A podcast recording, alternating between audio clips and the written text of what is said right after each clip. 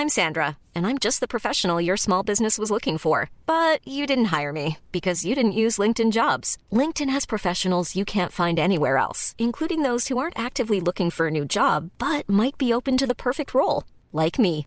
In a given month, over 70% of LinkedIn users don't visit other leading job sites. So if you're not looking on LinkedIn, you'll miss out on great candidates like Sandra. Start hiring professionals like a professional. Post your free job on linkedin.com/people today.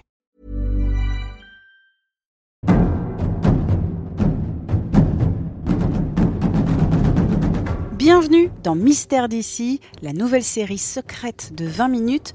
Guide, historien, conteur vous narre des récits énigmatiques, voire fantastiques, de nos régions. Aujourd'hui, le vent du diable de la cathédrale de Strasbourg. Le démon serait toujours emprisonné dans l'édifice. C'est parti.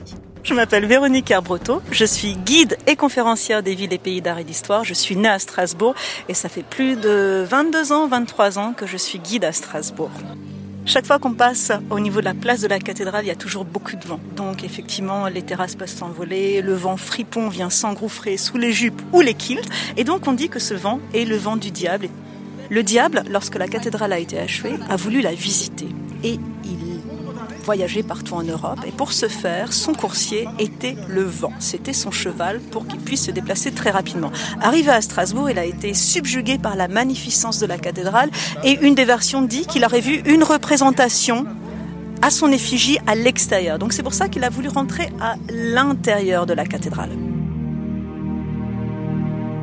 Rentré dans la cathédrale, il est subjugué. Seulement, il a oublié que c'était un lieu de culte. Et lors de la messe, il a été fait prisonnier. Et on dit qu'un des piliers l'a enfermé, l'a inséré à, l'intérieur de lui-même, donc il pouvait plus s'échapper. Et une des versions, une des légendes raconte que c'est pour ça que la cathédrale a été fissurée et elle est constamment en travaux pour être restaurée. Et donc c'est pour ça que le vent, son cheval, l'attend toujours à l'extérieur.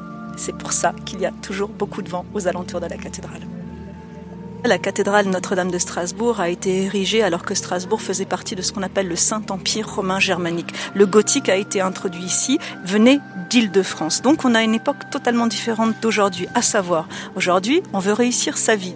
Au Moyen Âge, on veut réussir sa mort. Donc les notions d'enfer et de paradis sont totalement prépondérantes et les gens le peuple va avoir une vie exemplaire pour être sûr d'atteindre le paradis. Donc la place du diable, euh, c'est quelque chose de très important et on dit qu'il vient toujours rôder aux alentours des lieux de culte. Donc c'est pour ça que la légende s'est mélangée à l'histoire et aux superstitions matinées de religion de l'époque. Une petite anecdote, euh, effectivement, une des versions raconte que le diable a été attiré à l'intérieur de la cathédrale parce qu'il a vu son effigie à l'extérieur. Donc c'est au niveau du portail gauche de la cathédrale qu'on appelle le portail des Vierges folles et des Vierges sages. Donc ça, on reprend sa Bible, Matthieu 25, 1, 13. Toute cette histoire est racontée et en fait, le diable est représenté par un beau jeune homme très à la mode de l'époque, avec une cotardie, des poulaines, les chaussures de l'époque. Il est très très beau. Évidemment, le diable va se représenter sous son meilleur, sous ses meilleurs atours, j'allais dire. Et c'est comme ça qu'il a fait en sorte que les vierges folles n'écoutent pas la parole du Christ. Donc le diable est représenté à l'extérieur de l'Église, tandis que le Christ est représenté vers l'intérieur de l'Église. Donc c'est exactement ce que je vous disais avant par rapport à la mentalité du Moyen Âge concernant cette idée d'enfer et de paradis. Rendez-vous demain pour une nouvelle histoire. Mystère d'ici, c'est une série du podcast L'été dans vos oreilles. Vous pouvez l'écouter sur 20minutes.fr à la rubrique podcast. Abonnez-vous gratuitement sur Google Podcast, Apple Podcast, Spotify ou sur votre appli de podcast favorite. N'hésitez pas à nous soutenir en nous envoyant des petites étoiles et même des commentaires.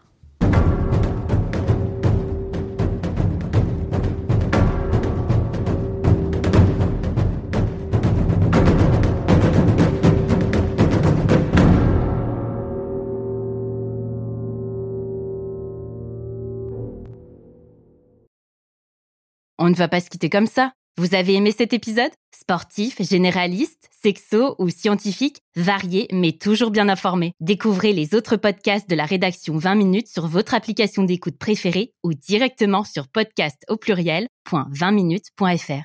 Et merci de nous avoir écoutés.